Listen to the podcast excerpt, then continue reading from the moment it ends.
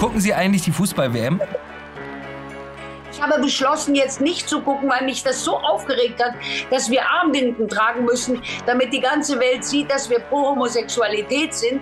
Das ist einfach ein Eindringen in die Privatsphäre. Da fühle ich mich äh, über, über, überrumpelt. Und äh, also das, das steht dem Staat nicht zu. Die Sexualität, das Schlafzimmer, das ist unser ureigenes Privates und das hat nichts im öffentlichen Raum verloren.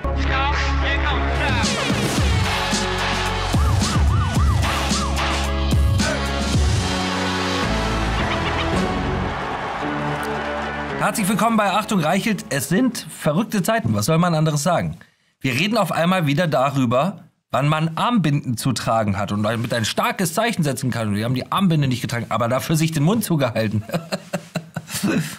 verrückte Zeiten. Und wer könnte uns besser durch verrückte Zeiten helfen und wer könnte uns verrückte Zeiten besser in klaren Worten erklären als Fürstin Gloria von Ton und Taxis? Herzlich willkommen in der Sendung. Vielen Dank für die Einladung. Hallo. Armbinden. Wir hatten ja eigentlich gedacht, dass wir als Land das Thema Armbinden hinter uns gelassen hätten. Haben uns auch gewünscht, dass wir das Thema Armbinden hinter uns gelassen hätten. Haben Sie schon mal eine Armbinde getragen? Nein, ich habe noch nie eine Armbinde getragen und ich habe auch überhaupt nicht verstanden, was diese Armbinde soll. Die Moderatorin hatte mich gefragt von einem Fernsehsender, ja, aber die Leute dürfen dort nicht lieben, wen sie lieben wollen. Totaler Quatsch. Im Nahen Osten gibt es genauso viele Schwule wie bei uns. Nur, das sind halt anständige Leute und die aus religiösen Gründen ihr Schlafzimmer und ihre Sexualität etwas diskret behandeln. So wie anständige Leute bei uns auch. Und wenn schon Armbinde, wenn es unbedingt sein muss, dann würde ich sagen, soll derjenige die Armbinde tragen, der unbedingt seine tierischen Instinkte ausleben will, damit man sieht, aha, der will Sex. Es reicht also nicht Grinder und wie diese ganzen Apps heißen, sondern wenn einer offensiv Sex sucht, dann soll er sich die. Aber man kann doch nicht von dem unbescholtenen Muttersöhnchen verlangen, dass er einfach eine Armbinde. Wie sieht denn das aus? Ja, und eigentlich es sind ja auch so politische Bekenntnisse, vor denen wir als Deutsche eigentlich äh, Respekt haben sollten, eine gewisse Zurückhaltung haben und äh, anstatt Menschen jetzt vorschreiben zu wollen, wann sie welche Armbinde zu tragen haben. Es hat sich schon ein bisschen was verändert wieder, oder? Ja, und vor allen Dingen, vor allen Dingen diese Armbinde ist ja im Grunde genommen, will man hier aus einer Sünde eine Tugend machen. Und das finde ich falsch. Religiöse Völker behandeln die Sexualität, die Homosexualität diskret. Es gibt sie überall, sie wird überall gemacht, aber wie bei uns auch, das Fleisch ist willig, aber der Geist ist schwach. Aber warum muss das Schlafzimmer jetzt in die Politik getragen werden? Das hat doch, das ist auch nicht schick. Das macht man nicht. Die, das Schlafzimmer hat nichts im öffentlichen Raum zu suchen. Und wenn jetzt bitte jemand wirklich dringend, es gibt doch heute die ganzen Apps. Ich verstehe gar nicht, warum man die Sexualität jetzt auch noch im Fußballclub aus. Also das war ja grotesk. Im Stadion, im Stadion. Gehen wir einmal kurz zu einem anderen Thema, liebe Fürstin. In der Ampelkoalition wird gerade ein neues Einbürgerungsgesetz geplant. Das sogenannte Staatsangehörigkeitsrecht. Wer kann wie schnell Deutscher werden? Und dazu hätte ich jetzt eine Frage an Sie. Wissen Sie noch, wer das hier gesagt hat? Wir wollen keine Einwanderung in das Sozialsystem. Wer hat's gesagt? Bestimmt die Angela Merkel. Nein, nicht mal Angela Merkel. Es war Thomas Oppermann, Gott hab ihn selig, der ehemalige Fraktionschef der SPD. Das war vor sechs Jahren eine ganz normale SPD-Position.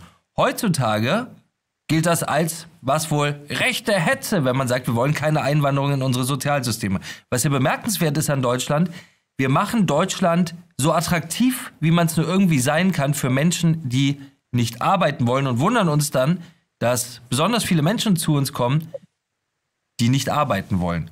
Warum ist man auf einmal rechts für so einen ganz normalen Satz? Warum wird man auf einmal niedergebrüllt für etwas, was vor sechs Jahren der Fraktionschef der SPD gesagt hat?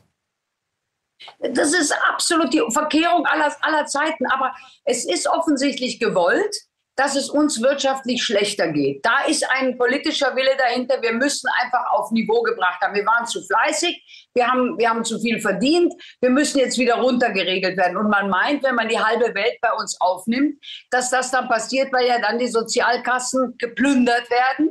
Und bei uns ist es ja schon so, wenn Sie in München, im reichen München rumgehen, können Sie Rentner sehen, also weiße alte Männer, die im Müll wühlen und nach Pfandflaschen suchen.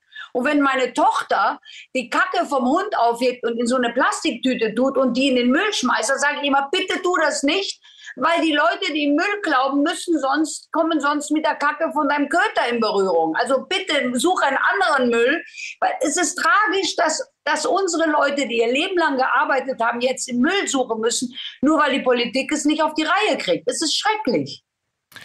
Es heißt ja immer, es geht vor allem darum, Fachkräfte nach Deutschland zu holen. Bei allem, was Sie in den letzten, sagen wir mal, zehn Jahren beim Thema Migration erlebt und beobachtet haben, glauben Sie, dass da vor allem Fachkräfte kommen, wenn die Politik sagt, es kommen Fachkräfte?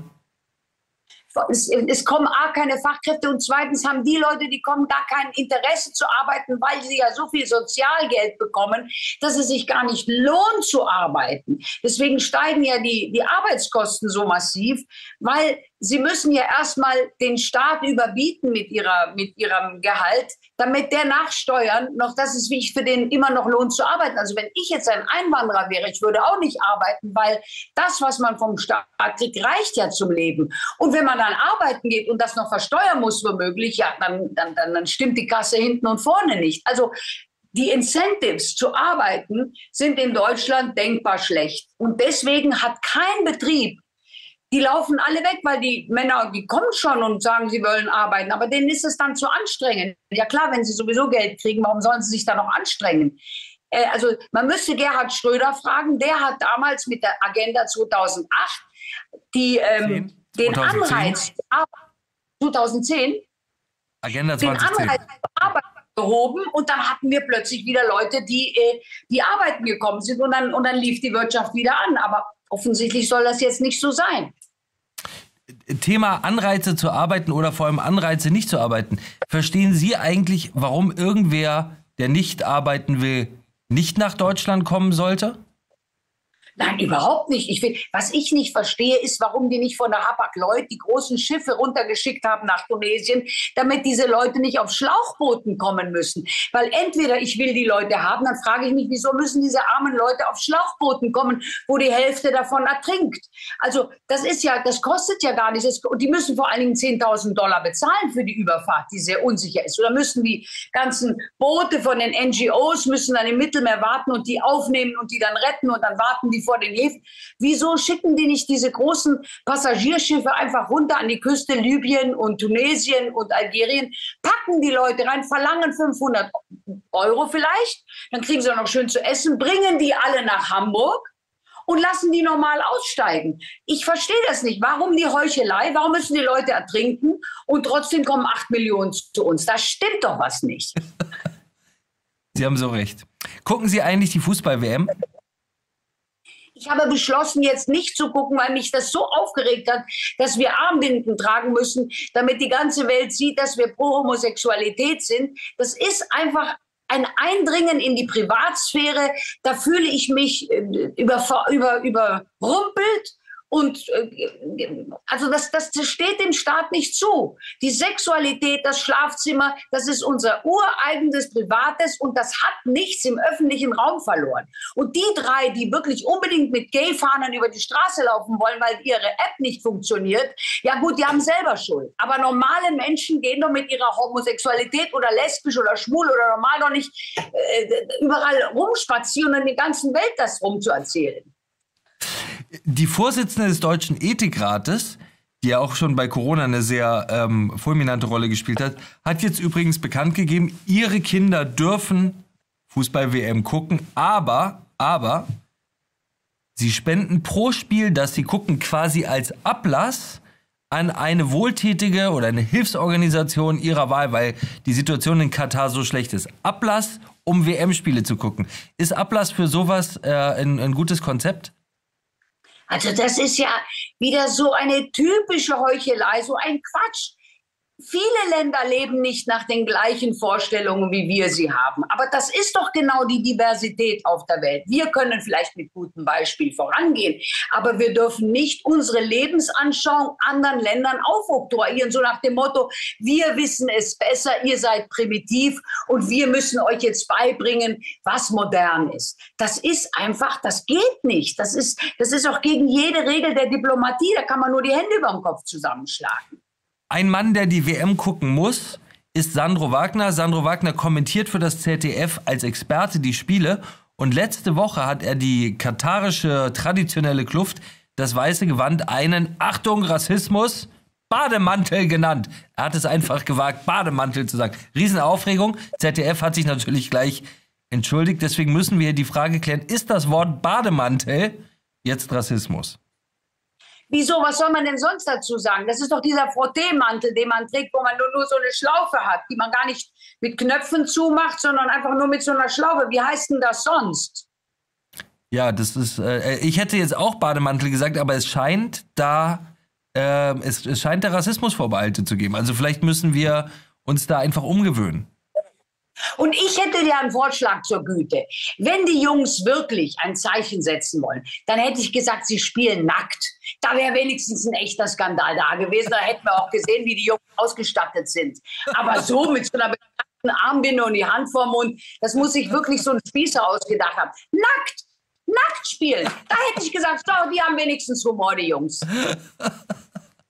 Worüber darf man eigentlich, wenn man jetzt nicht mal mehr, also ich frage mich ja immer, wenn jetzt andere Menschen über uns Lederhosenwitze machen, ist das dann in Katar auch rechts? Also sagt jemand in Katar, Moment, du darfst nicht über jede deutsche Hose Lederhose sagen, das ist rechts. Ich weiß es nicht, ich habe das Gespräch in Katar noch nie geführt, aber ich frage mich schon, darf man eigentlich über noch irgendwas lachen, was irgendeinen Menschen verletzen könnte. Nicht zwingend verletzt. Vermutlich gucken die wenigsten Kataris äh, die ZDF-Übertragung und sagen, oh, der hat gerade Bademantel gesagt.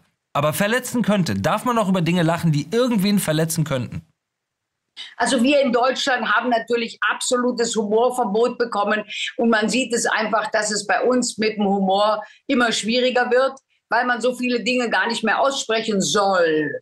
Aber die Kataris und die machen sich natürlich lustig, die machen sich über alles lustig, die machen sich auch über ihre eigene Homosexualität lustig. Ich habe ja viele Freunde in Katar und in Bahrain und auch aus Saudi-Arabien. Die machen sich total darüber lustig, aber wir, die machen sich jetzt nicht über uns lustig, weil wir sind für die total uninteressant. Die kaufen unsere Autos, die finden die toll und ähm, mich finden die auch toll, weil die Idee, eine Fürstin und Schloss und sowas Deutschland, das finden die auch toll. Aber dass die sich jetzt über uns lustig machen, nee, die machen sich über sich selber lustig. Also wir sind denen nicht wichtig genug. Wir kriegen jetzt ja doch Gas aus Katar. Stellt sich also die Frage, ob man beim Heizen demnächst auch äh, diese Armbinde zumindest zeitweise tragen sollte, um sozusagen beim Heizen ein klares Bekenntnis zu setzen gegen all das, was in Katar schiefläuft. Der katarische Energieminister hat in einem bemerkenswerten Interview mit Bild gesagt, Robert Habeck hätte mit ihm, als sie über Gas verhandelt haben, nicht die Menschenrechtslage in seinem Land angesprochen. Habeck selbst behauptet das Gegenteil. Wem glauben Sie? Wer lügt? Ja, natürlich. Ich glaube, dem Katari hat ja gar nicht, a beggar ain't no chooser, heißt es so schön. Wir haben, den, wir haben die, unsere eigene Pipeline in die Luft gejagt. Jetzt können wir kein Gas aus Russland kaufen, weil wir uns selbst sabotiert haben und nicht einsehen wollen, dass es der Westen war und weil wir, weil sagt, es ist Krieg und keiner geht hin, so ungefähr im Westen. Und dann, wo kriegen wir jetzt unsere Heizung zum Laufen? Da müssen wir natürlich nach Katar. Da können wir natürlich denen nicht unter die Fingernägel gucken und sagen, da müssen wir artig sein, weil wenn wir die kritisieren, dann geben die uns eben nichts, weil die können das Gas ja auch woanders hin verkaufen. Warum muss man beim Fußballspielen Zeichen setzen und eine Armbinde tragen, aber nicht beim Heizen? Ich verstehe es nicht. Also im Grunde genommen, so wie sich das jetzt anspielt, muss man eigentlich für alles irgendein Wappal. Im Grunde genommen haben wir da den ganzen Körper voll Abzeichen. Und je mehr, ah, wie bei den russischen Generälen früher, die hatten doch auch laut, die war die ganze Brust voll. Vielleicht kommt das bei uns jetzt auch in Mode, dass er sagt, hier lesbisch, da schwul, da trans, da habe ich einen frischen Apfel gegessen, da habe ich fünfmal abgetrieben, da habe ich meine Oma euthanasiert. Was kommt? Aber dann war ich beim Beichten. Und also man, Und vier Spritzen, nicht nicht zu vergessen, vier Spritzen. Eins, zwei, drei, vier, viermal geimpft. Ich bin geimpft, genau, ich bin viermal geimpft und ich habe mich schon für die fünfte Impfung angemeldet. Und wenn 20 Impfungen verschrieben werden, mache ich auch mit. Das kommt auch alles auf die Brust. Und wer nicht mitmacht, betreibt was? Natürlich Hass und Hetze. Vollkommen klar, kennen wir inzwischen. Wer nicht mitmacht, Hass und Hetze. Es gab diese Woche Hausdurchsuchungen in ganz Deutschland am großen Aktionstag gegen Hass und Hetze, weil äh, Bürger im Internet Kommentare veröffentlicht haben, die die Behörden als möglichen Fall von Hate Speech eingestuft haben. Hate Speech steht in keinem deutschen Gesetz, ist aber trotzdem äh, ein Fall jetzt neuerdings für Hausdurchsuchung. Ähm, die Berliner ganz klar. Die Bitte. haben keine Zeit mehr für die, die haben, die Polizei hat keine Zeit mehr, die Bahnhöfe und die Straßengangs zu kontrollieren, weil da haben die sowieso nichts mehr zu melden. Also gehen sie jetzt bei unbescholtenen Bürgern nach Hause und ruf, suchen danach. Ich meine, ich sage immer, habt ihr nichts mehr zu tun, dass ihr bei unbescholtenen Bür Bürgern zu Hause kommt? Aber offensichtlich dürfen die ja am Bahnhof keine Ruhe mehr machen, äh, nicht mehr für Ruhe sorgen. Und auf der Straße, weil das ist ja in der Hand der Gangs. Das könnte auch als rassistisch gelten. Ähm, in Berlin ist erstaunlicherweise tatsächlich das SDK, also eine Spezialeinheit bei Leuten äh, eingerückt, weil die im Internet Hass und Hetze äh, verbreitet haben. Und die Berliner Polizei hat extrem stolz auf Twitter geschrieben, Klopf, Klopf, Klopf. Wenn Sie Hass und Hetze verbreiten, dann klopfen wir demnächst auch mal bei Ihnen. Ist, äh, wollten wir nicht eigentlich ein Land sein, in dem nicht mehr eine politisierte Polizei sagt, klopf, klopf, klopf, wir können jederzeit zu Ihnen kommen? Das ist, wir haben, wir gehen immer mehr in Richtung moderne DDR, wobei die echte DDR viel besser war. Und ähm, äh, die, die, die haben zwar auch ein bisschen mit mitgehört, aber die waren wesentlich toleranter als heute. Und wie gesagt, wir gehen immer mehr zum Totalitarismus. Und ja, wir, wir, müssen, wir müssen was dagegen tun, wir müssen uns dagegen auflehnen und wir müssen vor allen Dingen wach sein. Und das hört, äh, Nachtigall, ich höre dir trapsen. Warum erkennen das nur noch so wenig Leute, wenn, äh, der, wenn der Zeitgeist totali zunehmend totalitär wird? Oder erkennen Sie es und haben Freude dran? Ja, das ist, das ist ja auch psychologisch. Das geht ja ganz langsam vonstatten. Und wissen Sie, die meisten Leute sind so im Arbeitsalltag ein- Alltag eingedeckt, dass sie natürlich über sowas gar nicht mehr nachdenken können und werden einfach von den Tatsachen überrumpelt und lassen sich halt treiben. Das, das ist leider Gottes bei den meisten Menschen der Fall. Aber deswegen, das ist ja auch der Grund, warum wir darüber sprechen, damit wir die Menschen äh, erreichen und ihnen sagen, Leute, ja, Holzauge sei wachsam. Und wir erreichen immer mehr. Gloria von Ton und Taxis, herzlichen Dank für diese einordnenden Worte am zweiten Advent und damit Ihnen einen gesegneten zweiten Advent. Vielen Dank Ihnen auch. Alles Gute. Dankeschön. Das war Achtung Reichelt. Haben Sie keine Angst? Sie sind nicht allein mit Ihrer Meinung. Das war Achtung Reichelt, der härteste Gegner von Scheinheiligkeit und Propaganda in der Politik. Jetzt den Kanal abonnieren und die Glocke aktivieren, damit Sie kein Video mehr verpassen.